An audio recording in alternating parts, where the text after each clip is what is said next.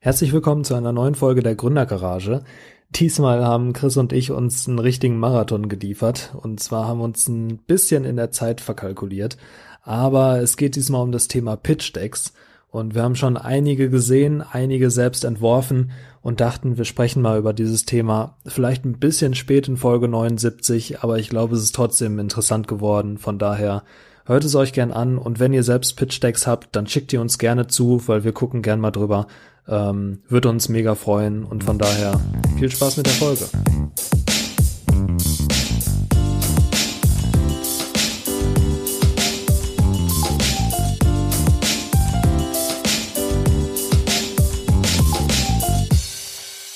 richtiges Kopfschmerzthema bestimmt für ganz viele, die das äh, kennen. Und ja. äh, bevor es jetzt auch losgeht, ähm, äh, kleiner Disclaimer von meiner Seite, äh, ein Experte bin ich da bei weitem auch noch nicht. Ähm, ich habe schon, keine Ahnung, 10, 15 Pitch-Decks in meinem Leben gemacht über verschiedene Geschäftsmodelle. Äh, teilweise ähm, habe ich damit quasi auch äh, es bis zur Unternehmensgründung geschafft. Teilweise habe ich das dann irgendwie relativ schnell aus den verschiedensten Gründen verworfen. Und ich habe mir natürlich über den Zeitraum hinweg äh, die verschiedensten äh, anderen Pitch-Decks angeguckt und natürlich jetzt gerade, weil ich einfach mit relativ vielen Gründern irgendwie zusammenarbeite, sehe ich auch immer mal wieder ein, ein Pitch-Deck oder eine ähnliche Version, sei es ein Press-Release ähm, oder irgendwas anderes, was damit so ein bisschen verwandt ist. Und ähm, ja, dementsprechend wie immer am Anfang äh, kurze Definition, ähm, um, sage ich mal, wirklich auch alle reinzuholen. Ähm, was ist ein Pitch-Deck? Ähm, ich würde sagen, eine kurze Präsentation, die ein Unternehmen beziehungsweise eine Geschäftsidee ähm, erklärt und in der Regel äh, endet ein Pitch Deck mit einer konkreten Forderung oder äh, ein Pitch Deck wird mit einem ganz konkreten Ziel äh, nämlich äh, erstellt äh, und das ist eben häufig, dass man irgendjemanden an Bord bekommen möchte, in welcher Form auch immer. Das kann monetär sein, das kann irgendwie neues Teammember sein, aber das kann halt eben, und deswegen finde ich das auch so relevant für Selbstständige, ein neuer Kunde sein.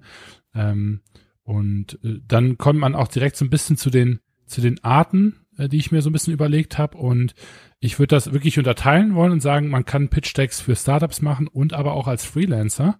Ähm, mhm. Bei Startups wären so die zwei Hauptnutzen, würde ich jetzt mal behaupten, um Investoren zu bekommen. Und der andere Punkt wäre, um B2B-Kunden zu bekommen. Ich glaube, auch da ist ein Pitch Deck durchaus relevant, ähm, wo man ja. sein Unternehmen einfach vorstellt äh, und halt eben präsentiert, warum jetzt der B2B-Kunde ähm, mit dem Unternehmen zusammenarbeiten würde. Könnte man auch so ein bisschen als Press Release sehen oder als, ja, so eine Art Werbemappe meinetwegen. Ähm, mhm. Und ähnlich wird's dann auch da bei den Freelancern. Ich glaube, ähm, ich hatte witzigerweise jetzt vor zwei Tagen, ähm, habe ich noch von einem ähm, Marketingbüro aus äh, Portugal ein, äh, ja, so eine Art, nicht Pitch Deck, aber so eine Art äh, Portfolio bekommen. Ähm, und das war so geil aufgebaut, wo ich mir auch gedacht habe, so ja, auch das ist irgendwie ein cooles Tool über jetzt Telefonate und E-Mail schreiben hinaus, äh, wie man wirklich neue Kunden für äh, als Freelancer auch gewinnen kann oder als Agentur vor allem zum Beispiel. Mhm. Ähm, und finde ich da ich auch häufig äh, unterschätzt. Würde mich mal interessieren ja. an der Stelle, Tobi, äh, hast du da irgendwie Pressematerial von von deinem von deiner Freelance-Tätigkeit oder äh, machst du in Anführungsstrichen nur äh, Skype-Calls, persönliche Anrufe und E-Mail? Es geht tatsächlich sehr viel übers Persönliche, aber also was ich was ich interessant finde, ich habe schon öfter auch mal Präsentationen gemacht, ich habe es aber nie als Pitch Deck gesehen. Also mhm. so eine so eine Präsentation irgendwie anzufertigen, wo du sagst, yo, das sind die Ziele, ähm, so und so würde ich den den Weg bestreiten, dann um um ans Ziel zu kommen, ähm, mhm. ist schon öfter passiert. Ich habe da jetzt keine, keine krasse Vorlage oder sowas für, kein, keine Pressemappe, die ich dann immer vorbereitet habe. Aber ähm, an sich habe ich das schon öfter gemacht. Ich muss aber auch sagen, der, der meiste Weg oder der, die meisten Kunden bekommt man übers Persönliche, ähm, sind dann irgendwie ja, irgendwie ist es dann doch immer der, der persönliche Kontakt. So ein, so ein Pitch-Deck, glaube ich, gucken sich auch wenige super gern an. Mhm. Einfach weil es auch immer gefühlt trotzdem noch Zeit raubt. Ja, und ja, irgendwie klar. allein diese Datei zu öffnen, ist, glaube ich, schon immer ein großer Schritt für manche. Ja. Äh, so im, im Alltag. Ja. Ähm, auch wenn ich es persönlich super spannend finde, dann mal wirklich reinzugucken. Aber ja, bis jetzt tatsächlich ist es mir noch nicht so häufig in meiner Tätigkeit über den Weg gelaufen. Was ich echt crazy finde, weil also äh, als ich jetzt das äh, Deck bekommen habe von ähm, den der Marketingagentur, ähm, da habe ich auch noch gedacht, so, boah, also ich gucke mir doch jetzt hier nicht irgendwie 30 Seiten irgendwie eine Präsentation an, wo die dann quasi darüber schwafeln, wie toll sie doch sind und warum man sie dann mhm. eben irgendwie äh, äh, jetzt, sage ich mal, an Bord holen sollte. Muss aber ja. auch sagen, dass direkt die erste Seite und das Video, was auf der ersten Seite verlinkt war, so geil war, dass ich mich wirklich durch das ganze Deck geklickt habe. Und ähm, das ist, wie gesagt, eine Agentur hier aus Portugal, die heißen äh, äh Stream and Tough Guy. Ähm, mhm. Und die haben quasi direkt am Anfang gezeigt und gesagt, ähm, man, es gibt viele Art und Weisen, eine Marketingagentur zu starten. Wir haben es so gemacht. Das war so das Statement und dann eben die Verlinkung zum Video. Mhm. Und was ist da passiert in dem Video? Naja, die haben quasi in einer der größten äh, Shows in Portugal, das heißt irgendwie der Preis ist heiß, glaube ich, ähm, und ähm, äh, haben quasi sich dort als äh, Gast beworben ähm, und die haben irgendwie das Konzept, dass man, bevor dann irgendwie diese Quizshow startet, man am Anfang seine Freunde und Familie grüßen darf. So. Und da hat sich der, der CEO von dieser Agentur dort beworben und ist in diese Show aufgenommen worden. Und anstatt jetzt irgendwie seine Freunde und Familie zu grüßen, hat der mit Vor- und Nachnamen sämtliche Head of Marketings von den größten portugiesischen Unternehmen genannt und hat eben gesagt, ich schicke liebe Grüße an Susanna bla bla bla, der CEO, also nicht, der hat nicht gesagt, der CEO von äh, Marke XY, aber die haben quasi einfach Leute gegrüßt. Der Moderator hat gedacht, gut, das sind irgendwie Freunde und Familie, weil das waren einfach nur Namen. Mhm. Ähm, und man hat dann aber nachher, haben die quasi damit Werbung geschaltet mit dem Video und haben gesagt, übrigens, diese Frau ist der CEO oder äh, Head of Marketing von der dem, dem und dem Unternehmen. Dieser Typ ist der Head of Marketing von dem Unternehmen. Und was halt eben passiert ist, ist, dass auch andere Menschen, die das geguckt haben, das auch spitz bekommen haben, unter anderem Journalisten, und die haben eine riesen Marketingwelle ausgelöst an Zeitungen, die geschrieben haben, ähm, äh, CEO von einer Marketingagentur ähm, äh, versucht, Kunden an Land zu ziehen, indem er bei der ähm, bei irgendeiner Show quasi die die Namen der Head of Marketing äh, nennt. Mhm. Und ich glaube, die waren nach dieser Show erstmal für anderthalb Jahre ausgebucht. Mhm. Ja. und das war einfach so smart gemacht und ein so geiler Pitch, dass ähm, die einfach mega die, äh, die, die, die Kunden dadurch bekommen haben. Und das wiederum erlaubt den jetzt in deren aktuellem, äh, sage ich mal, Präsentationsmaterial einfach wirklich einen geilen Einstieg und ein, geiles so Attention-Getting, mhm. äh, wenn man halt eben seine, seine Kunden dann irgendwie erreichen möchte. Ähm, ja, witzig. Ja. Auf jeden Fall. Also das ist halt genau das Ding, das dir gefällt natürlich, ja. war klar. Aber ähm, war wieder so ein, so ein typischer Marketing-Stunt, finde ich, finde ich auch ziemlich cool. Ähm, ist dann, also es sind immer so Sachen, wo du echt um die Ecke denken musst, um dir überhaupt sowas einfallen zu lassen. Das ist mhm. so einfach weit weg von dem, was normal ist. Das ist schon echt, echt cool ist. Äh, von daher witzige Sache. Aber damit ein Pitch-Deck zu eröffnen, hat auch was. Ja, ja, das finde ich irgendwie ähm, echt, echt cool und irgendwie äh, beeindruckend. Aber ähm, um jetzt mal wirklich jetzt hier äh, Butter bei die Fische zu machen, ähm, würde ich tatsächlich sagen, ich würde mich lieber ein bisschen auf wirklich ähm, Startup-Pitch-Decks äh, konzentrieren wollen. Mhm, Denn äh, ja. das ist so eher der Bereich, wo ich mich äh, gut auskenne und ähm, glaube ich, wo wir so ein bisschen äh, Wert stiften können. Und ich würde zuallererst mal so ganz grob die Struktur durchgehen wollen und ähm, einfach so ein Stück weit ähm, herausarbeiten, äh, was für eine Grundstruktur wir wichtig finden. Ähm, vielleicht sehen wir da auch so ein paar Unterschiede in der Herangehensweise ähm, und dann auch wirklich auch ein bisschen zu schauen, okay, welche Slides finden wir konkret irgendwie wichtig. Ähm, mhm. und genau, also wir werden das versuchen, auch glaube ich gleich nochmal als Summary in den Show Notes reinzupacken, damit man da besser folgen kann.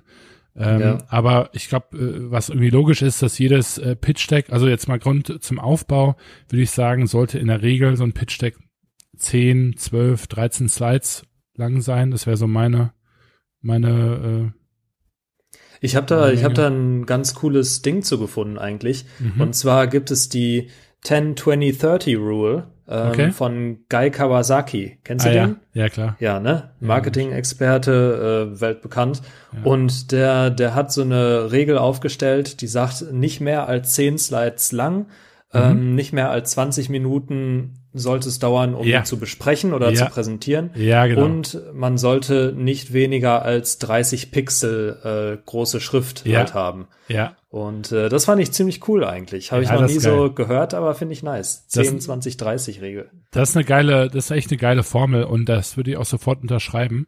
Ähm, ich finde auch äh, tatsächlich die Anzahl der Slides gar nicht mal so krass wichtig im Vergleich zu den Minuten und zu mhm. den äh, Wörtern, die draufstehen tatsächlich. Also ich finde ja, auch eine genau. Präsentation kann rein theoretisch 15 Slides äh, haben. Wenn die gut aufbereitet ist, dann ist auch das kein Problem. Was eigentlich Hauptproblem Nummer eins ist, und das kann ich auch direkt äh, ähm, zu mehreren Startups irgendwie verlinken, wo ich jetzt schon die Pitch-Decks von gesehen habe, ist halt einfach wirklich, wie lange man braucht, um ein Pitch-Deck durchzulesen und zu verstehen. Mhm. Ähm, und ganz ehrlich, da würde ich sagen, ist so die Durchschnittszeit von dem, was ich jetzt so gesehen habe, so, also ich würde sagen 45 Minuten bis anderthalb Stunden, wenn man alles ja. liest.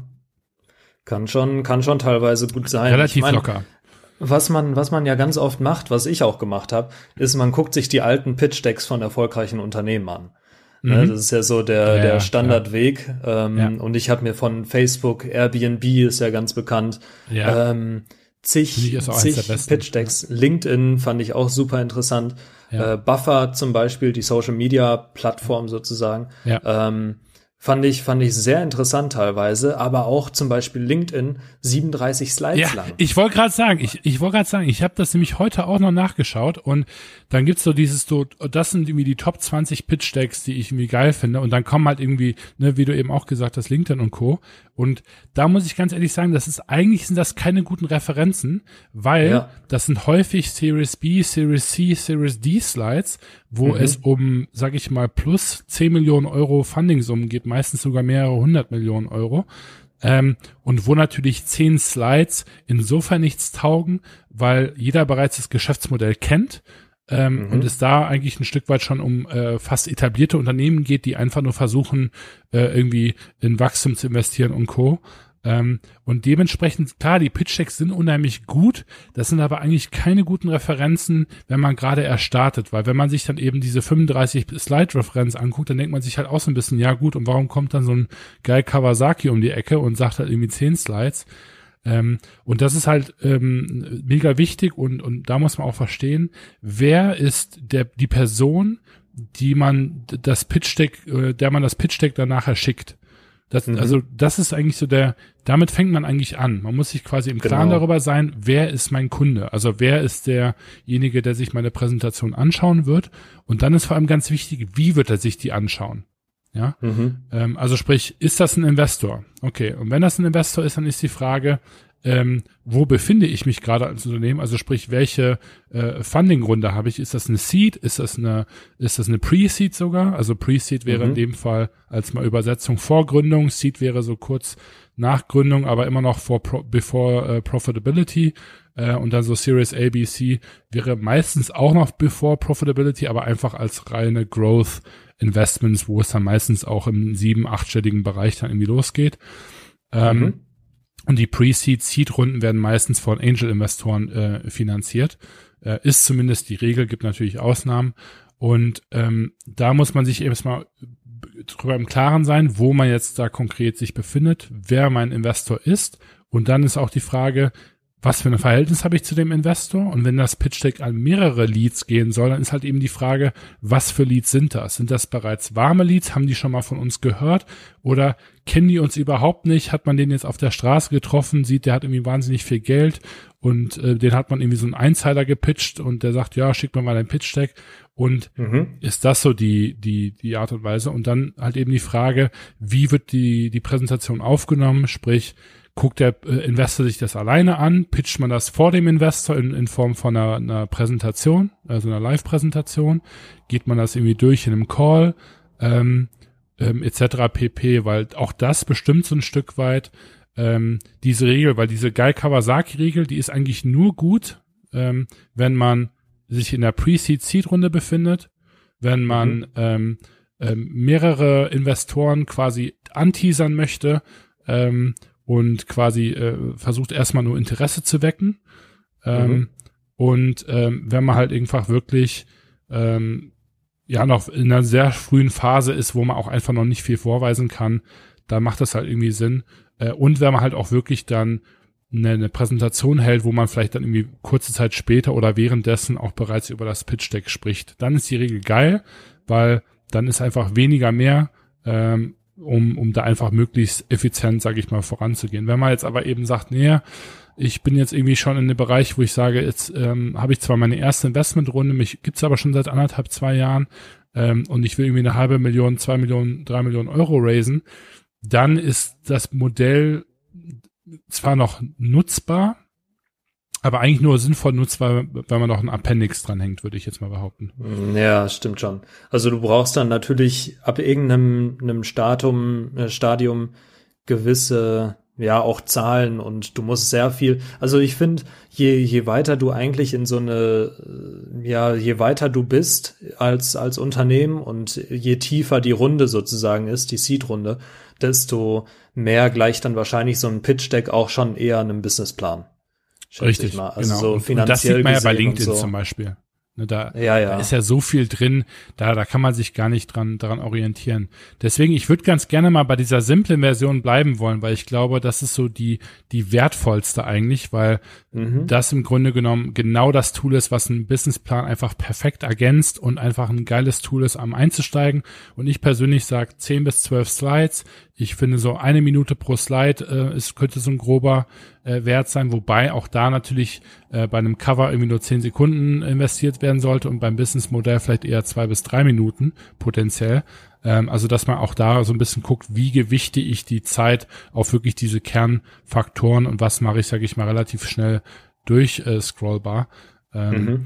Und, und ja. das finde ich irgendwie so eine coole Benchmark, weil das Geile ist halt dann wirklich, man guckt sich das an, weil man muss sich auch überlegen, ein Investor, der sieht irgendwie, ja, mehrere Pitch Decks pro Woche, äh, wenn es professionelle Investoren sind, sehen die sogar mehrere pro Tag, ja, mhm. und da da trennen die so schnell die Spreu von Weizen, dass wenn man da irgendwie mit Fließtext anfängt, dann schafft, schafft der Investor das nicht bis Seite zwei und hat die Datei wieder geschlossen. Stimmt, ähm, ja. Und, und da ist einfach wirklich, die, die Simplification heißt nicht, dass euer Geschäftsmodell schlecht ist, langweilig ist, unprofitabel ist oder ihr einfach irgendwie keine Ahnung habt, sondern das heißt eigentlich sogar genau das Gegenteil, nämlich, dass mhm. ihr euer Geschäftsmodell so gut verstanden habt, dass ihr das mit zwei äh, äh, Sätzen wiedergeben könnt. Ne? Und, und das, das finde ich eigentlich auch das Geile an einem Pitch Deck, weil du lernst dadurch teilweise selber nochmal dein richtig, Unternehmen kennen. Richtig. Das, ja. das finde ich halt gut. Das habe ich tatsächlich diese Woche oder letzte Woche, ist ja schon wieder Montag, äh, letzte Woche habe ich das Gespräch auch kurz gehabt mit äh, einer, die gerade an, einem, an einer Idee sitzt und die gerade auch an einem Pitch Deck beziehungsweise Businessplan, so, so ein bisschen was dazwischen halt arbeitet. Und da habe ich auch gesagt, ey, das, das Krasse ist, also es dauert halt echt lange an so, einem so einem Teil zu setzen, aber meist ja. auch nur, weil du selbst nicht weißt, was du schreiben sollst, weil dein Unternehmen für dich selbst ist an sich erstmal super logisch, aber mhm. wenn du dich dann wirklich hinsetzen musst und dann das mal niederschreiben musst, was du überhaupt machst, das ist dann viel komplexer, ja. als, als es letztendlich so wirkt meistens. Ja. Und das dann irgendwie auf einen Satz oder so runterzubrechen, ist gar nicht so easy.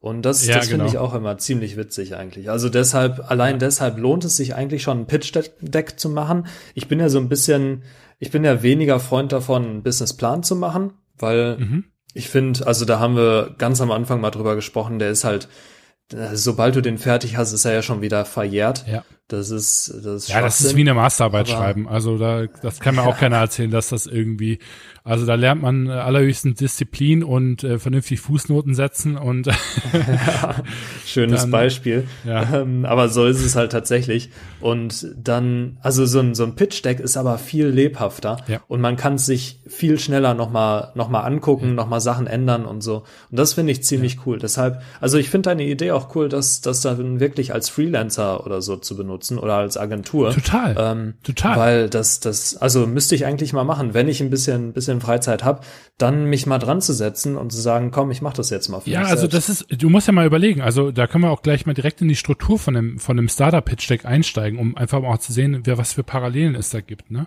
Weil mhm.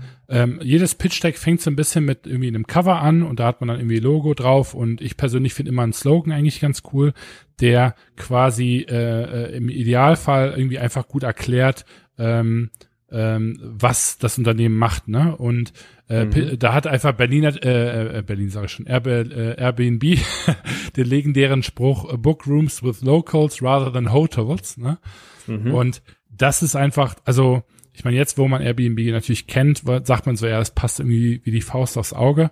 Ähm, aber da muss man erstmal hinkommen. Das ist so, fast so schwierig zu machen wie ein Mission Statement. Ähm, ja. Und das ist so ein mega banaler, total kurzer und prägnanter Satz. Ähm, mhm. Da weiß ich aber auch jetzt schon, da haben die auch nicht nur zehn Minuten angesessen, sondern ja. da wird richtig Gehirnschmalz reingeflossen sein, wie man quasi wirklich in einem mega kurzen Satz erklärt, was man macht. Ne? Ja. Also bei FTG wäre das zum Beispiel sowas wie ähm, uh, Building Product Brands for Influential Feature, uh, People. So, ne? Ja. So, das wäre ja. so in irgendwie uh, einem ganz kurzen Satz, prägnant, kurzen prägnant zusammengefasst, was wir machen. Also, was mhm. macht man? Ist quasi so auf der Cover-Set, finde ich ziemlich cool. Mhm. Ähm, und dann halt so ein Stück weit, wenn man dann eben überlegt, okay, dann geht's ja meistens in das äh, Thema Problem. Ne? Also mhm, was genau. ist das Problem von Markt, wo äh, äh, ist die Opportunity, ja, und, und, und wie kann man da äh, jetzt eben als Unternehmen die, die Lösung anbieten. Ähm, und, und dementsprechend, da gibt's so verschiedene Herangehensweisen. Viele machen Pro Problem-Solution-Markt. Äh, ich persönlich bin großer Fan von Problem- Opportunity Solution zu machen, also in drei separaten Slides mhm. und in Opportunity quasi auf Trends und Marktgröße zu gehen. Ähm, und der Grund, warum ich das gerne zwischen Problem und Lösung äh, setze, ist einfach, weil ich persönlich glaube, einer der größten Erfolgsfaktoren von Startups ist halt so ein Stück weit Window of Opportunity. Warum mhm. jetzt? Ja. Ähm, und warum hat es auch noch keiner gemacht? Geht mhm. da so ein bisschen mit einher. Ähm, weil ich finde, so Problemlösung, das ist so, so ein sehr schnelles Ping-Pong irgendwie. Ähm, ja. Und ich finde so, dieses Opportunity ist quasi so eine Art Elaboration von dem Problem. Ähm, mhm. Und das finde ich ganz cool, weil nur wenn ein Investor das versteht, ähm, kann er die Lösung verstehen. Weil wenn er das Problem schon nicht checkt, dann checkt er die Lösung nicht. Ähm, und das funktioniert irgendwie nicht. Und auch da ist halt dann wieder wichtig, wer ist der Investor? Ne? Also was für ein Background hat er? Ist das ein strategischer Investor? Ist das irgendwie ein Fool? Ja, also Family, äh, äh, Friends und äh, äh, wie war das nochmal? Family, Friends und Fools, genau, die drei Fs. Ähm, ja, oder ähm, ist das irgendwie einer, der das professionell macht und der ist sogar vielleicht genau in demselben Markt drin? Ne? Weil auch mhm. das gestaltet ein Stück weit, wie erklärt man das Problem? Muss man das, sage ich mal, in der dritten, auf dem dritte Klasse-Niveau machen ähm, und häppchenweise verteilen, ähm, weil die die Person vielleicht komplett gar nicht äh, da drin sein sollte. Ne? Also wenn man mhm. jetzt sagt, irgendwie, ich habe hier irgendwie das äh, aller Heilmittel für Pferde und man pitcht aber einem Investor, der irgendwie ein Finanzgenie ist, da muss man dem wahrscheinlich erstmal Pferde nahebringen. Ähm, ja. Und ähm, das ist einfach auch da wieder wichtig zu verstehen, wem pitch ich das Ganze und dem, dementsprechend zu schauen, was ist dann hier die, äh, die konkrete Baseline. Ja. Mhm. Ja, ja, auf jeden Fall. Ich, ich finde das auch ganz gut, nochmal zu, zu erklären, einfach, wo genau liegt jetzt das Problem. Also, genau. du kannst natürlich sagen, irgendwie, ähm, wir haben aktuell zu viel, zu viel Müll, keine Ahnung, wir produzieren zu viel mhm. Müll. Aber wenn du dann nicht sagst, wo die, wo die Opportunity liegt, sondern direkt zur, zur Lösung kommst, ja. ähm, ist teilweise, geht da irgendwie was verloren, finde ich. Weil, also und, diese und Lösung ist, ist, dann oft zu einfach. Ja, diese, und du diese Lösung, da die kommt zu, zu stumpf. Du sprichst da tatsächlich was richtig, ein richtig geiles Beispiel an, weil wir haben zu viel Müll, ist zwar ein gesellschaftliches Problem, mhm. es ist aber weder ein Marktproblem, jetzt zumindest so rein von dem Satz, noch ein Unternehmerproblem. Zumindest ja. nicht im akuten, noch nicht im akuten Sinne. Mhm. Ne?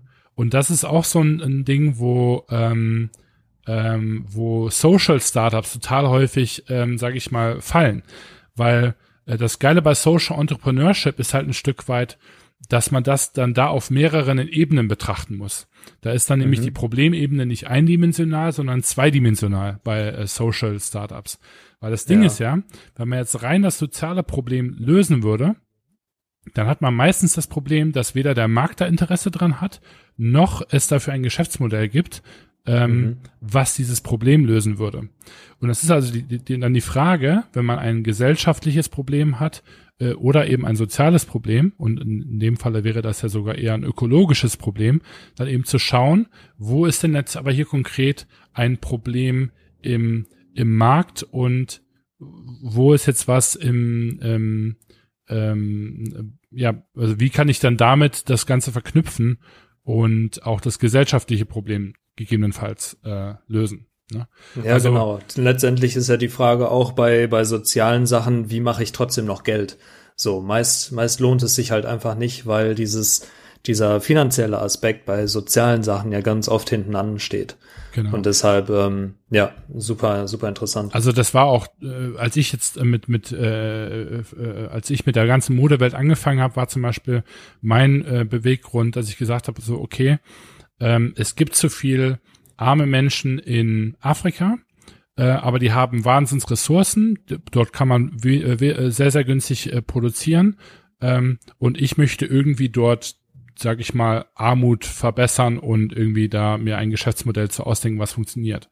So, dann ist zwar Armut generell erstmal das äh, gesellschaftliche Problem, ähm, ist aber jetzt in dem Sinne, wenn ich da jetzt einfach stumpf eine Lösung für anbieten würde, nämlich irgendwie Geld oder Education, wäre ja dann die Frage, wo das Geld oder die Education herkommen würde.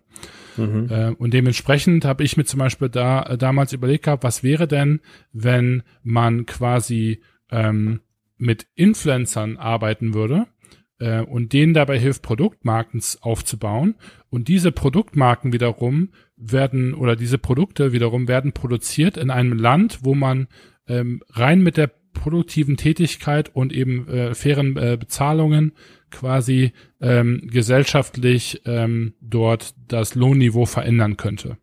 Mhm. Also das wäre dann quasi die Kombination aus einem, sage ich mal, Business ähm, Opportunity und, und Problem, nämlich der Influencer will seine eigene Produktmarke äh, auf den Markt bringen, verknüpft mit ähm, faire Arbeitsbedingungen und äh, äh, Produktionsgehälter in irgendwie afrikanischen Ländern. Mhm. Ja. Das ist jetzt aus vielerlei Gründen habe ich das dann äh, erstmal noch nicht machen können. Da können wir vielleicht nochmal separat eine Folge zu machen, weil das ist ein Riesenthema. Ähm, aber so generell, das ist so, was so auch gerade soziale Startups äh, ein Stück weit irgendwie tackeln müssen. Und, und mhm. viele sind da einfach zu sehr auf dieser gesellschaftlichen oder environmental Problemseite und versuchen dafür eine Lösung zu finden, aber verstehen halt eben nicht, wie man da äh, dann auch gegebenenfalls eine Opportunity und ein Geschäftsmodell ver mit verknüpfen kann. Mhm. Und dann ist halt eben die Frage, wie könnte man jetzt von dort den Transfer zu den Freelancern quasi machen? Wie könnte dieses Konzept quasi da wichtig, äh, interessant sein. Und da wäre jetzt einfach mal meine steile These. Was wäre denn, wenn man mit einem Cover eben ähm, äh, relativ smart sagen würde, das, was man macht, ja, also zum Beispiel, keine Ahnung, ich helfe dir deinen Umsatz zu verdoppeln. Ist jetzt ein sehr, sehr stumpfer Satz, ne? Aber mhm. ich glaube, wenn man da noch mal ein bisschen dran arbeitet, könnte da man, glaube ich, mit was Gutem äh, irgendwie haben. Und dann ist halt die Frage, was ist das Problem? Naja, das Problem wäre dann eben das Problem des Unternehmers. Er macht zu wenig Umsatz, er hat vielleicht nicht die Marge, die er haben möchte, er hat vielleicht viel zu viel zu tun und, und schafft es nicht, sich darauf zu konzentrieren, ja.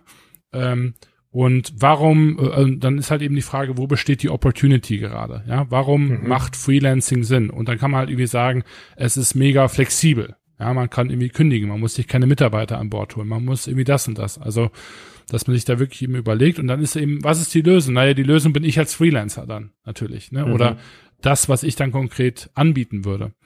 Ähm, ja. Und, und ich glaube, das ist, wenn man das jetzt personalisiert auf ein Unternehmen zugeschneidert machen würde, ähm, glaube ich, könnte das unter Umständen ein wesentlich interessanterer Pitch sein, als jetzt einfach stumpf eine E-Mail zu schicken und zu sagen, du willst deinen Umsatz verdoppeln, ich zeige dir wie. so, also das, da, das ist, da steckt nicht viel hinter irgendwie gefühlt. Mhm. Ja, ja, auf jeden Fall. Also finde ich, finde ich interessant. Ich glaube, es gibt halt super viele, super viele Probleme, die, die man lösen kann. Das Schwierige ist immer, als Freelancer und als Agentur sich wirklich als Problemlöser darzustellen. Weil ich meine, als, als Unternehmen, wenn du irgendwie was verkaufst, was ein ak akutes äh, Problem löst, dann, ich glaube, das ist relativ einfach. Aber so als, als Freelancer, wenn ich jetzt zum Beispiel irgendwie Facebook-Ads mache, dann ist es halt immer relativ schwer, tatsächlich zu sagen, ich löse ein wirkliches Problem damit, ähm, weil die, die Leute sagen, okay, wir machen jetzt Facebook-Ads und ich mhm. suche mir jemanden dafür. Aber die suchen nicht jemanden, weil sie ein konkretes Problem lösen wollen. Mhm. Und das, das finde ich immer, immer ganz spannend, dann theoretisch das mal mit einem also viele, viele sagen dann halt auch, okay, wenn ich auf Kundensuche bin zum Beispiel, dann sage ich, hey, ich biete Facebook-Ads an. Mhm. Aber dann zu sagen, ich biete eine Lösung für ein Problem an, ist halt nochmal ein ganz anderer Ansatz. Und das finde ich eigentlich das Coole daran. Ja, aber ich glaube, das genau das ist so ein Stück weit die Challenge. Also ähm, kann sein, dass das schwierig ist. Ich, ich kann das jetzt relativ schwer äh, schwer beurteilen. Ist so ein bisschen wie wenn man sagt, ich habe irgendwie äh, äh, hier äh, Gaswasser Scheiße Unternehmen und ich äh, ich kann kein Social Media Marketing machen. Ähm, mhm. Da geht es ein bisschen in dieselbe Richtung. Jetzt mal provokant formuliert ähm, mhm. und kann auch unter Umständen stimmen. Was ich aber trotzdem spannend fände, wäre halt wirklich zu überlesen, überlegen, stimmt diese These?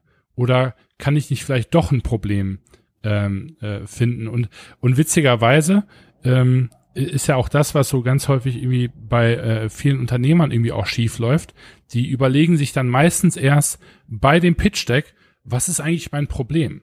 Ne? Mhm, und, ja. und, und, und das ist eigentlich auch gar nicht so gut, weil das heißt halt häufig, dass man irgendwie eine Lösung hat, ohne überhaupt ein Problem vorher gehabt zu haben. Und dann ist halt eben die ja. Frage, wie wertvoll ist eine Lösung äh, für ein nicht vorhandenes Problem. Ja, richtig. und, und das ist ja das, was auch ganz viele Gründer irgendwie, äh, was ich immer wieder sehe, wo man so aus dem Pitch-Deck irgendwie heraus sehen kann, äh, oh krass, die haben quasi erst mit äh, Slide 3 angefangen äh, mhm. und, und sind dann irgendwie auf äh, die äh, Probleme und haben sich dann quasi aus der Lösung hier heraus überlegt, was ist denn eigentlich das Problem? Ne? Mhm. Und ja. Das ist halt insofern eigentlich nicht, nicht, nicht gut. Ähm, ähm, und äh, schwierig. Ich glaube nicht, dass man immer in Problem-Solution denken muss. Ich glaube, da, das ist auch so ein bisschen zu sehr schwarz und weiß. Äh, mhm. Ich glaube aber schon, dass quasi es viel mehr Erfinder gibt, die denken, die haben einfach eine mega geniale Idee, wissen aber gar nicht so genau, warum sie die, die haben. Und, und da ist dann natürlich so ein Stück weit so, ja, was bietet man dann am Ende an? Die, die Frage. Ja, ja, stimmt schon. Aber also ich wollte auch unbedingt gar nicht unbedingt sagen, als Unternehmer hat man es leichter, sondern vielmehr ähm, dieses, also ich finde es halt gut, dass man sich dann, wenn man sich mit einem Pitch-Deck auseinandersetzt, dass mhm. man sich wirklich damit auseinandersetzt, welches Problem löse ich denn eigentlich? Ja. Weil dieses, diese Problemlösung ist meist viel mehr wert als der Service an sich. Und das, darum ja. geht's mir halt. Genau, und dann auch zu schauen, ähm, also äh, bei Airbnb zum Beispiel, weil das ein Marktplatzmodell ist, ist das dann auch gar nicht so einfach, weil dann ist halt mhm. halt die Frage zum Beispiel, ähm, welches Problem löse ich denn? Löse ich das Problem vom Host oder löse ich das Problem vom, vom Gast oder löse mhm. ich das mhm. Problem von beiden? Ähm, und wenn ja, wie stelle ich das in meinem Pitch Deck dar? Ne, also mhm. ähm, das ist zum Beispiel so das Problem, was so äh, B2B oder B2B2C äh, quasi Geschäftsmodelle häufig haben, dass man relativ viele Stakeholder hat und dann ist halt eben die Frage, worauf konzentriert man sich in so einem Pitch Deck. Ne? Mhm. Und ähm, Airbnb hat das zum Beispiel an der Stelle ganz interessant gemacht, denn die haben zum einen quasi das Hauptproblem bei, bei Kunden quasi äh, oder die beiden Hauptprobleme äh, bei Kunden gemacht. Und oder jetzt, wo ich, wo ich mir das gerade angucke, tatsächlich ist so deren Fokus eigentlich fast nur Kunde mhm. ähm, und relativ wenig Host. Ja. Und da ist dann halt eben, also ich würde jetzt mal behaupten, war dann so die Grundlogik zu sagen, okay, wer bezahlt? Ja, also wer ist der Bezahlende auf der Plattform? Und das ist in mhm. der Stelle dann eher der, der Kunde anstatt der Host. Mhm. Ähm, und äh, dementsprechend ähm, hat man sich dann auf diese Person eben konzentriert. Ich persönlich finde es aber auch ziemlich cool, wenn man wirklich so ein Stück weit ähm, beide Seiten beleuchtet. Einfach aus dem Grund, ähm, weil man als, als Marktplattform immer das Problem hat, dass selbst wenn man ein krass geiles Geschäftsmodell für die Kunden hat, wenn man dann nachher aber eben die andere Seite nicht bekommt, ist das mindestens genauso kacke. Mhm, ähm, stimmt. Ne, also wenn jetzt Airbnb zum Beispiel so ein mega geiles Angebot irgendwie für, für Leute zugeschneidert hätte und dann aber die Hosts alle gesagt hätten, boah, Privacy, hallo, ich werde doch hier nicht meine Bude vermieten, ähm, mhm. dann wäre halt deren Geschäftsmodell quasi von Tag eins im Arsch gewesen.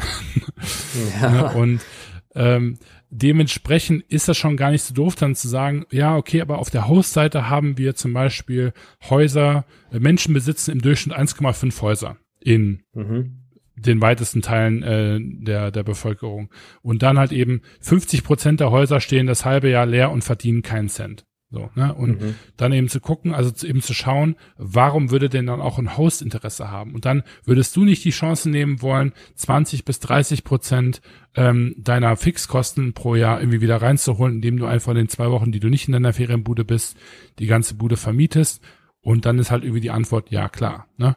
Mhm. Und das haben die dann nicht gemacht. Ich weiß nicht warum, ob sie es simpel halten wollten. Ähm, aber ich persönlich finde bei äh, so Marktplätzen, vor allem wenn man eben noch nicht gestartet ist, noch keine Traction hat, ähm, es mega gut, sag ich mal, eine Daseinsberechtigung auf beiden Seiten zeigen zu können, im, im Sinne von einer klaren Definition des Problems. Ja, es kommt halt immer darauf an, wie groß ist das Problem. Ne? Also wenn jetzt wirklich jemand, also ich sag mal so, wahrscheinlich gibt es relativ wenige Leute, die jetzt mal irgendwie ein Haus übrig haben und äh, wenn du, wenn du vielleicht mal einen Raum irgendwie zu viel hast, okay, aber den kannst du auch irgendwie immer nutzen. Wahrscheinlich ist dieses, also es kann sein, könnte ich mir vorstellen, dass dieses Problem als Host, ich habe hier einen Raum zu viel, ist halt ein viel zu kleines Problem und auch vielleicht gar mhm. kein richtiges Problem. So, weil dieser Raum, der wird dann vielleicht durch Airbnb, sagt der Host sich vielleicht lieber, ich, ähm, ich schaffe mir diesen, diesen Raum, ich schaffe einfach mhm. mal den, den Raum leer, weil ich den dann mhm. vermieten kann. Aber ja. wahrscheinlich hat er vorher nicht gesagt, oh scheiße, ich habe einen Raum zu viel, was mache ich jetzt ja. damit? Ja. So, und vielleicht ist das der Grund, ähm, und da ist halt auch immer ganz wichtig, also gerade weil wir gerade davon gesprochen haben, so Unternehmer wissen manchmal gar nicht, welches Problem sie lösen. Sich halt einfach ein Problem auszudenken, bringt meist auch gar nicht so viel. Ja, genau. Und was ich bei, bei Airbnb zum Beispiel noch cool gefunden hätte, wäre halt zwischen Probleme und Lösung wirklich diese Opportunity Slides zu haben, wo man dann eben nochmal ganz klar auch so Marktgeschehen reinbringt und sagt, ähm, Leute, irgendwie 50 Prozent der Menschen können sich vorstellen, ähm, äh, bei jemand anderes äh, in der Bude zu bohren. Und dann aber vielleicht sowas wie mhm. Ver Vergleich von 2010 Umfrage zu 2020 Umfrage. Ne? Oder mhm. ähm, man sieht einen ganz klaren Trend zu Camping oder ja, irgendwelchen anderen Indikatoren, die auf jeden Fall da waren, weil sonst hätte, hätte man Airbnb nicht gemacht. Ähm, ja. ähm, aber die jetzt hier in der gesamten Präsentation nicht genannt worden sind. Ich bin mir nicht ganz sicher, warum. Ähm, und ganz häufig wird irgendwie dann noch so ein bisschen mehr quasi ähm, auf irgendwie Market Validation und Market Size ge gesetzt, wo ich mir persönlich immer denke, so ja, ich bin mir gar nicht sicher, wie wichtig so eine Market Size äh, Chart immer ist. Da bin ich gar nicht so ein großer Fan von. Ja. Das kommt so ganz aufs Geschäftsmodell, glaube ich, an. Wenn man jetzt in einer richtig krassen Nische irgendwie arbeitet, dann sage ich, ja, okay, das glaube ich ist mal ganz geil zu erklären. Ne, wenn man jetzt irgendwie sagt, ich möchte, keine Ahnung, ähm, Tintenfüller verkaufen für 300 Euro, ja, dann wäre das schon mhm. irgendwie ganz cool zu wissen, so wie der Tintenfüllermarkt aussieht. Wenn man jetzt aber sagt, irgendwie, ähm, ich möchte irgendwie hier äh, eine andere Form von Hotel äh, buchen und man guckt sich dann irgendwie den Traveler-Markt an, so ja, also das sehr scheiße groß ist, weiß glaube ich jeder.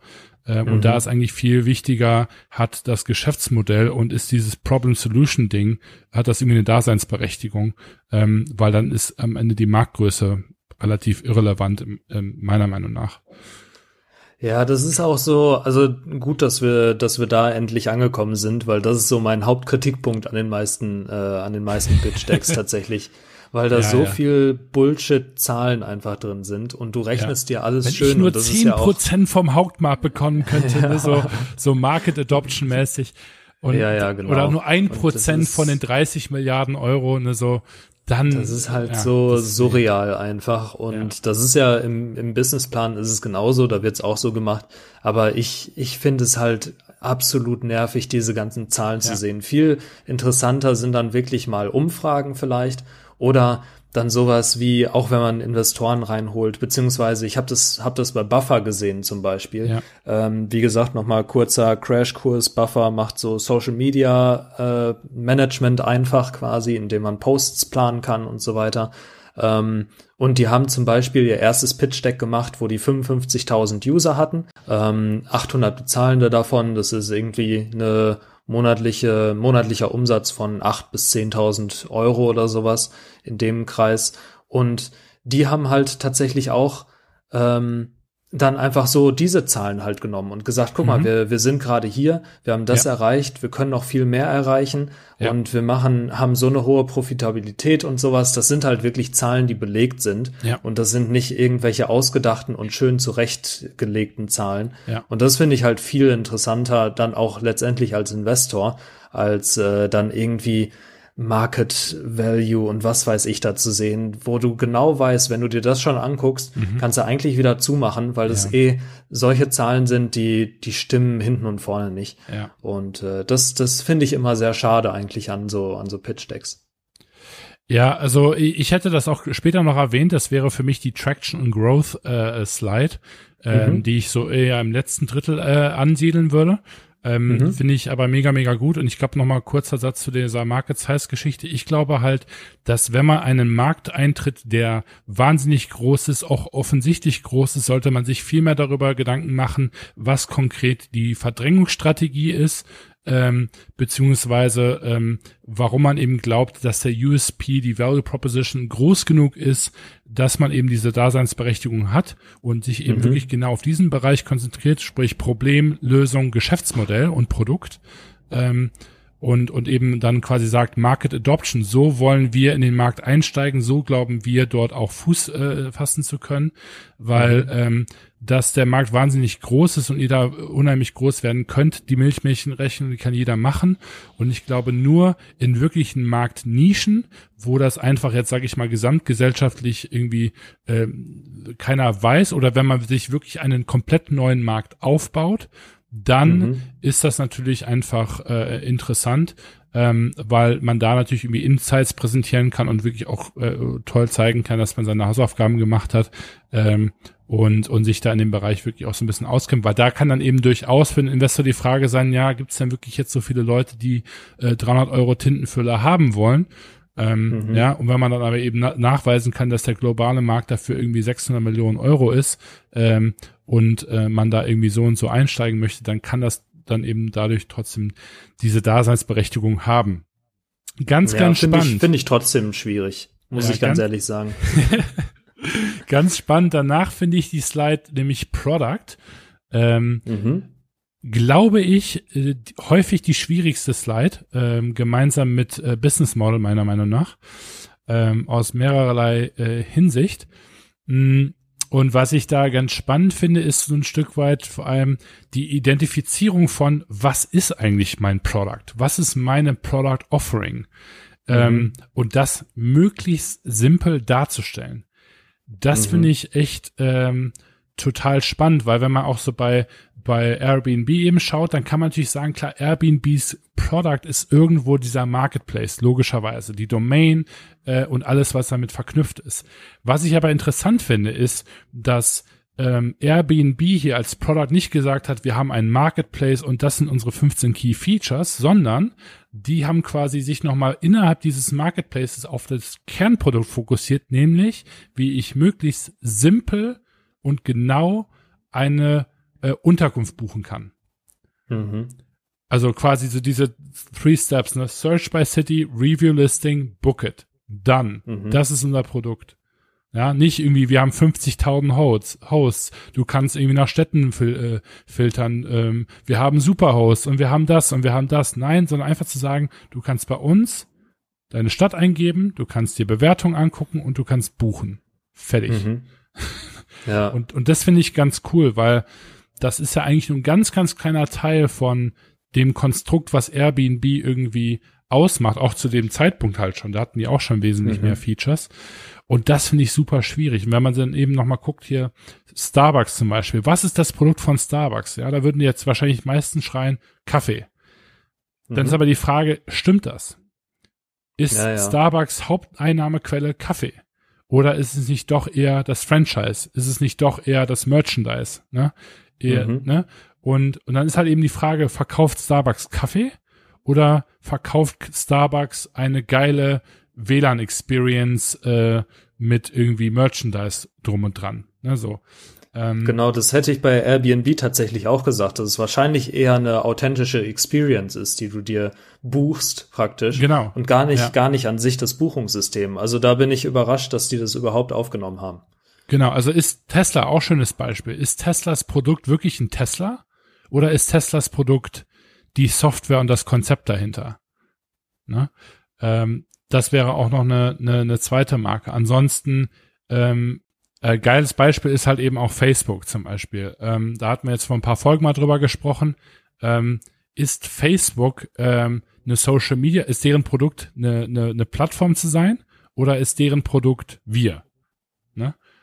Also mhm. ne, auch da ist halt eben die Frage, wenn man jetzt Investoren, also wenn man das Investoren pitcht und sagt, hey, bitte investiere in meine Firma, Ganz mhm. ehrlich, würde ich das sehr stark hinterfragen, ob man dann da groß mit den Plattformgedanken kommen kann oder ob man dann eher sagen muss, nee, unser Produkt sind fünf, fünf Milliarden äh, äh, äh User äh, und diese User mhm. verkaufen wir für Preis XY an verschiedene Unternehmen. Das ist für, de, für den Investor oder für ein VC-Firm unter Umständen wesentlich interessanter, als zu sehen, ja, Facebook ist eine Social-Media-Plattform, bla bla bla äh, da hört ein, ein Investor jetzt erstmal in erster Linie nicht, wie man da wirklich Kohle mit verdient. Ne? Und, ja, stimmt ähm, schon. Und das, deswegen finde ich das ein bisschen tricky, tatsächlich. Mhm. Ja, das, das stimmt schon, auf jeden Fall. Ich, ich finde aber generell, also muss man, muss man, glaube ich, für alle Slides sagen, es kommt halt wirklich immer drauf an, ähm, an wen sich das Ganze richtet. Also, wie du schon, wie du schon am Anfang gesagt hast, du kannst halt einfach verschiedene Pitch Decks für verschiedene äh, Occasions sozusagen, für verschiedene Settings haben. Ähm, ist vollkommen legitim und ich glaube auch gut, weil weil je persönlicher es ist, je besser auf den auf den ähm, Hörenden oder Sehenden dann letztendlich angepasst, umso umso besser wird's halt auch ankommen. Ne? Ja. Kommen wir zu meiner Lieblingsslide, Business Model. Warum Lieblingsslide? Äh, weil ich die hasse. ah ja, sehr schön. Also Business Model finde ich, ähm, aber da habe ich mich so schwer mitgetan in allen Geschäftsideen, die ich bis jetzt gehabt habe. Ähm, liegt vielleicht auch daran, dass das nicht wirklich meine Stärke ist, das zu identifizieren okay. und das wirklich attraktiv zu machen. Und auch da muss ich ganz ehrlich sagen, ähm, finde ich ähm, Airbnb in dem Sinne, ja, ist äh, sage ich mal, sehr zukunftsorientiert, äh, zu sagen, hey, wir haben hier unseren Markt, wir nehmen irgendwie 10% Commission, das wäre dann so und so viel und zack, unser Revenue 200 Millionen Dollar, wie schön das auch ist. Ich meine, jetzt hat es für Airbnb äh, wahnsinnig gut geklappt und die haben das auch nochmal wesentlich überbieten können. Äh, man muss aber auch sagen, hätte Airbnb jetzt nicht ganz so gut geklappt, wäre das ein hart asoziales Statement gewesen, meiner Meinung nach. Stimmt schon. Ist schon also da ist braucht schon man schon richtig Eier für, um, um sowas, sag ich mal, auf den, auf den Pitch-Deck zu hauen. Ja, aber gerade das, also das meinte ich ja gerade mit den mit den Zahlen auch, ne? Also ja. das, ich finde bei bei einem äh, Business Model musst du doch gar nicht unbedingt die Zahlen nennen, oder? Sehe ich auch nicht. Also ich meine, ich finde das insofern praktisch, weil ein Investor damit sehen kann, okay, was ist hier meine meine Opportunity? Ja, wie schnell kriege ich hier jetzt Betrag XY zusammen? Was mhm. aber einfach überhaupt nicht smart ist, ist einfach zu sagen, hier, das ist unser Markt, wir nehmen davon irgendwie ein Prozent und dieses ein Prozent ist dann unsere Berechnungsgrundlage für das gesamte Geschäftsmodell, weil ja, ja. das das also sorry, das finde ich einfach komplett äh, äh, realitätsfern. Und ganz ehrlich, ich glaube, das macht auch nur Sinn, wenn man sich bereits in der Series B, Series C irgendwie befindet, wo man bereits irgendwie sieben, achtstelligen Umsatz zeigen kann, wo man irgendwie zwei Jahre lang Track Record hat und wo man dann einfach sagen kann, wir können diese Annahme machen, weil wir bereits X, Y, Z bewiesen haben. Wenn man sich mhm. aber in der Seed-Runde befindet, ja, gerade seine UG da irgendwie an den Start gebracht hat für 1,50 Euro, ähm, und dann halt irgendwie ankommen, von wegen ich, über, ich erobere zehn Prozent vom Markt, äh, nehme dann irgendwie XY ein und das äh, lässt mich dann am Ende 150 Millionen Euro Umsatz machen, finde ich einfach äh, höchst unseriös. mhm. Ja, da finde ich, hat das Buffer auch wieder ganz gut gemacht. Die haben halt gesagt, wir haben 55.000 User aktuell, von denen ist ein Bruchteil, irgendwie zwei Prozent oder so zu dem Start, äh, mhm. zu dem, zu dem Zeitpunkt noch äh, Paid-User, die anderen sind Freemium. Ja. Und ähm, dann haben die gesagt, mit 55.000 Usern haben wir insgesamt irgendwie eine, eine monatliche oder eine Jahresumsatz von 150.000 Dollar. Mhm. Und dann haben die gesagt, ähm, mit einer Million Usern hätten wir aber zum Beispiel prognostiziert 3,6 Millionen Euro mhm. im Jahr. Ja. Und das ist dann halt schon, also es ist immer noch ungefähr das 20-fache was die dann an Usern bräuchten, aber die haben halt schon mal was, ja. womit du rechnen kannst. Und ich sag mal, eine Million ist jetzt auch nicht zu hoch gegriffen, wenn du schon 55.000 User hast. Genau. Also was ich, glaube ich, machen würde, wenn ich in einem Pre-Seed-Bereich oder in einem Seed-Bereich wäre, wo ich so ein Deck erstellen würde, ich würde mich viel mehr darauf konzentrieren, äh, also angenommen, das wäre jetzt zum Beispiel ein E-Commerce, ja, oder irgendwas in die Richtlinie, äh, Richtung, ähm, was ist mein Average Basket Value, den ich erwarte? Mhm. Da würde ich mit ja, starten genau. und dann eben zu überlegen, okay, was ist irgendwie die Profitmarge, die ich äh, äh, irgendwie erreichen möchte oder was für eine Kommission habe ich gegebenenfalls und was mhm. würde dann eben daraus resultieren und dann gegebenenfalls äh, falls sogar noch mit äh, als Prozentzahl festhalten, ähm, was das dann quasi am Grundrevenue an äh, Pure Profit quasi ausmachen würde in einer optimalen Welt und dann kann man eben nach auch diese Pure Pure äh, Profit Zahl nochmal ins Verhältnis setzen mit den äh, Financial Zahlen mit und dem äh, Traction on Growth äh, Slide, wo man das nochmal mhm. schön aufgreifen kann. Aber ich glaube, das finde ich irgendwie sinnvoll, wenn man jetzt ein E-Commerce hat, dann würde ich sagen, wir sind irgendwie Marke XY, wir erwarten irgendwie ein Average Basket äh, Value of 100 Euro, ja, und sagen wir mal jetzt, wir haben zum Beispiel äh, irgendwie das Geschäftsmodell ähm, von, von FTG. Dann würde ich sagen, irgendwie Average Basket Value bei einer Brand, die wir machen, ist irgendwie 100 Euro.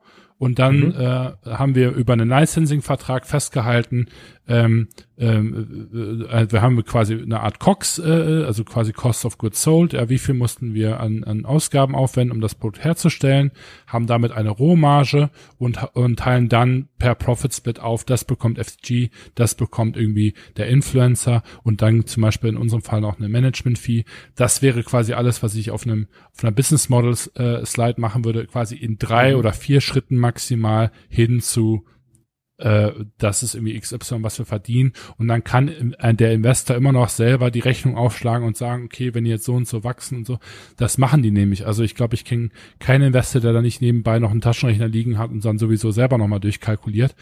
Ähm, mhm. Und da, da muss man jetzt nicht dann schon mit irgendwie fancy Zahlen um sich werfen, ähm, nur weil man irgendwie glaubt, dass der Investor dann sagt, oh, also wenn die da irgendwie eine halbe Milliarde Euro anstreben, dann muss ich da investieren. Also das habe ich so noch nicht gehört. Ja, vor allem sind die Zahlen, die man so realistisch hat, meist noch mal mehr fancy als, als die anderen, weil die einfach unrealistisch werden. Genau. Was man ganz häufig noch sieht in Pitch Deck ist äh, Market Adoption. Wie stehst du zu der Slide? Da bin ich nämlich persönlich gar nicht mal so ein großer Fan von. Was ist das überhaupt? Also Market bin ich, bin ich ganz ehrlich überfragt. ja, Market Adoption ist so ein Stück weit die, die Slide, wo man äh, quasi eben sich die Frage stellt, wie äh, plant man den Markteintritt und wie möchte man äh, Kunden quasi gewinnen.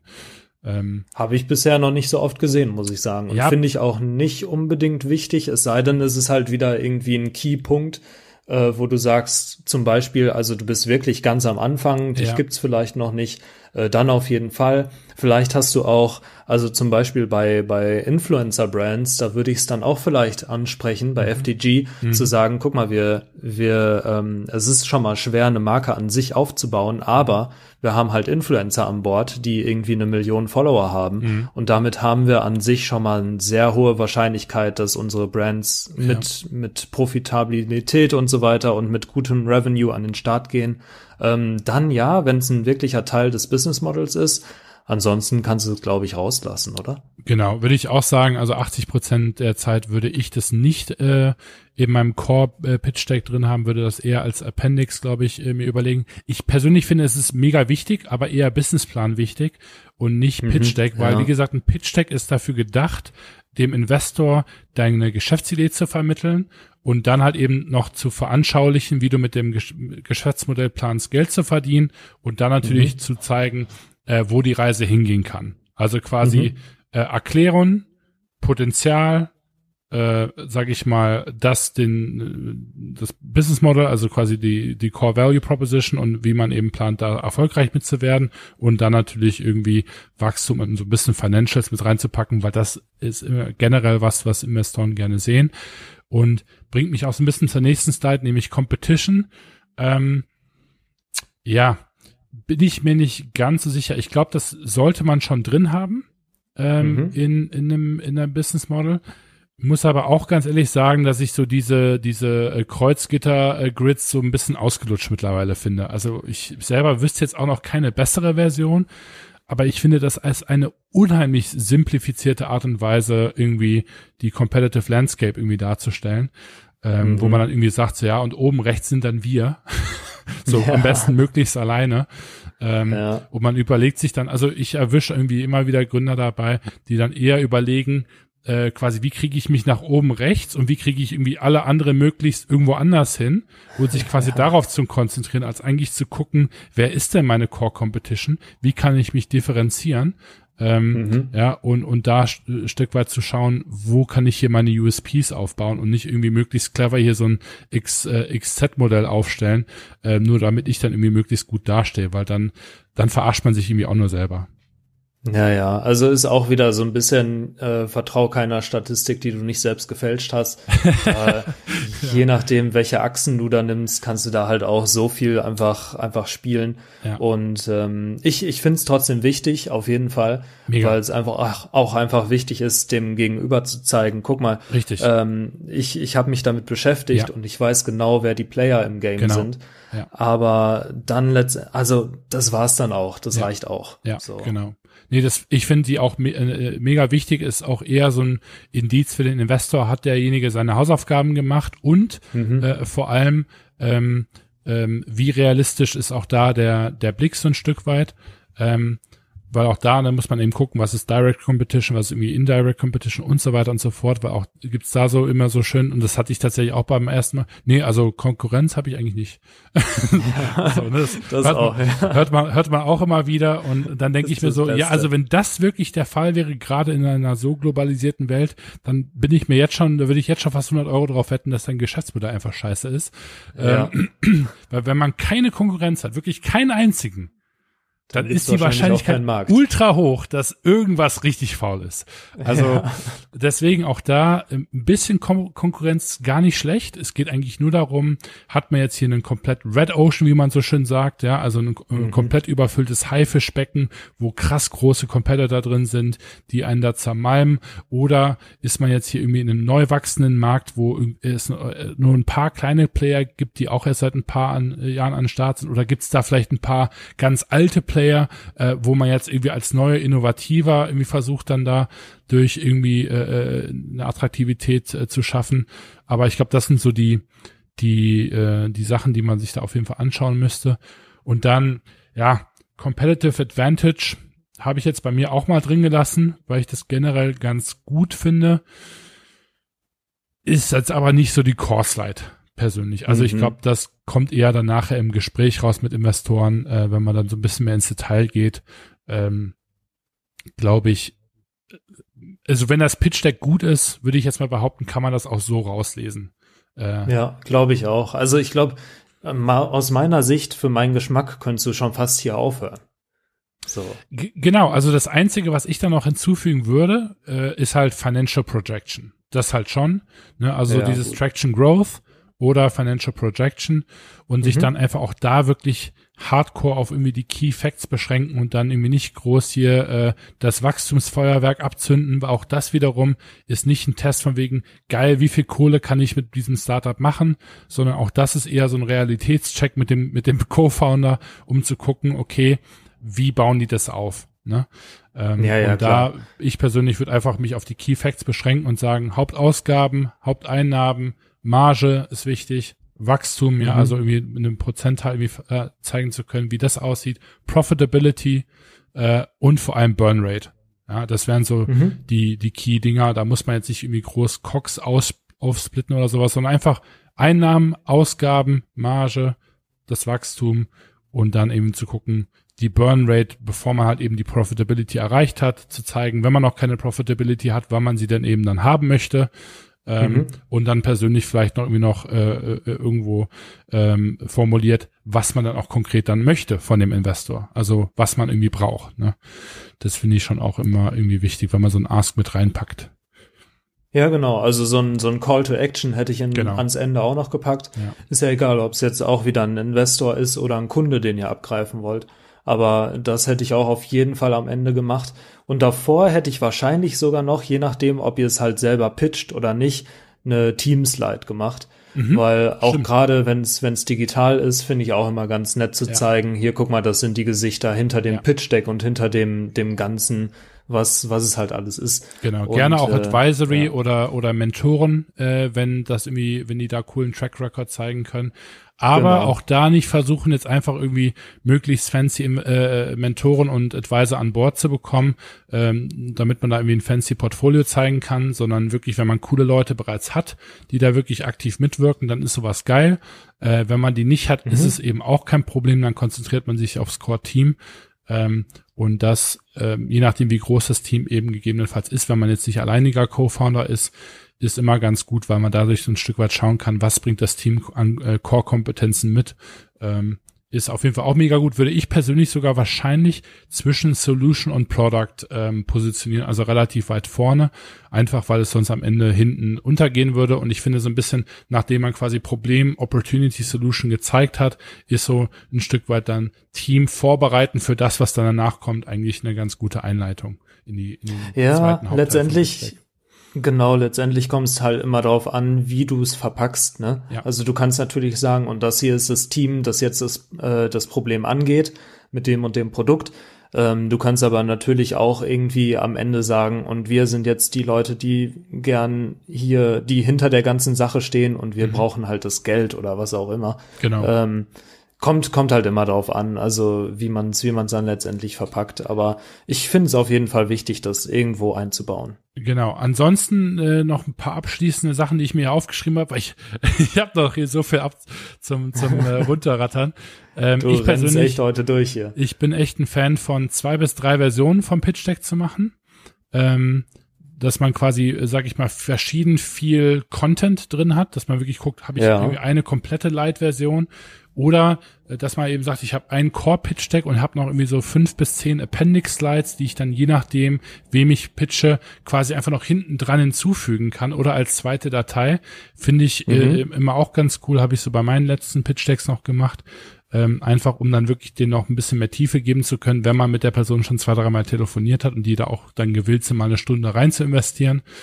Ähm, dann ansonsten, Pitch Deck muss nicht immer eine PDF sein, finde ich auch irgendwie ganz äh, witzig.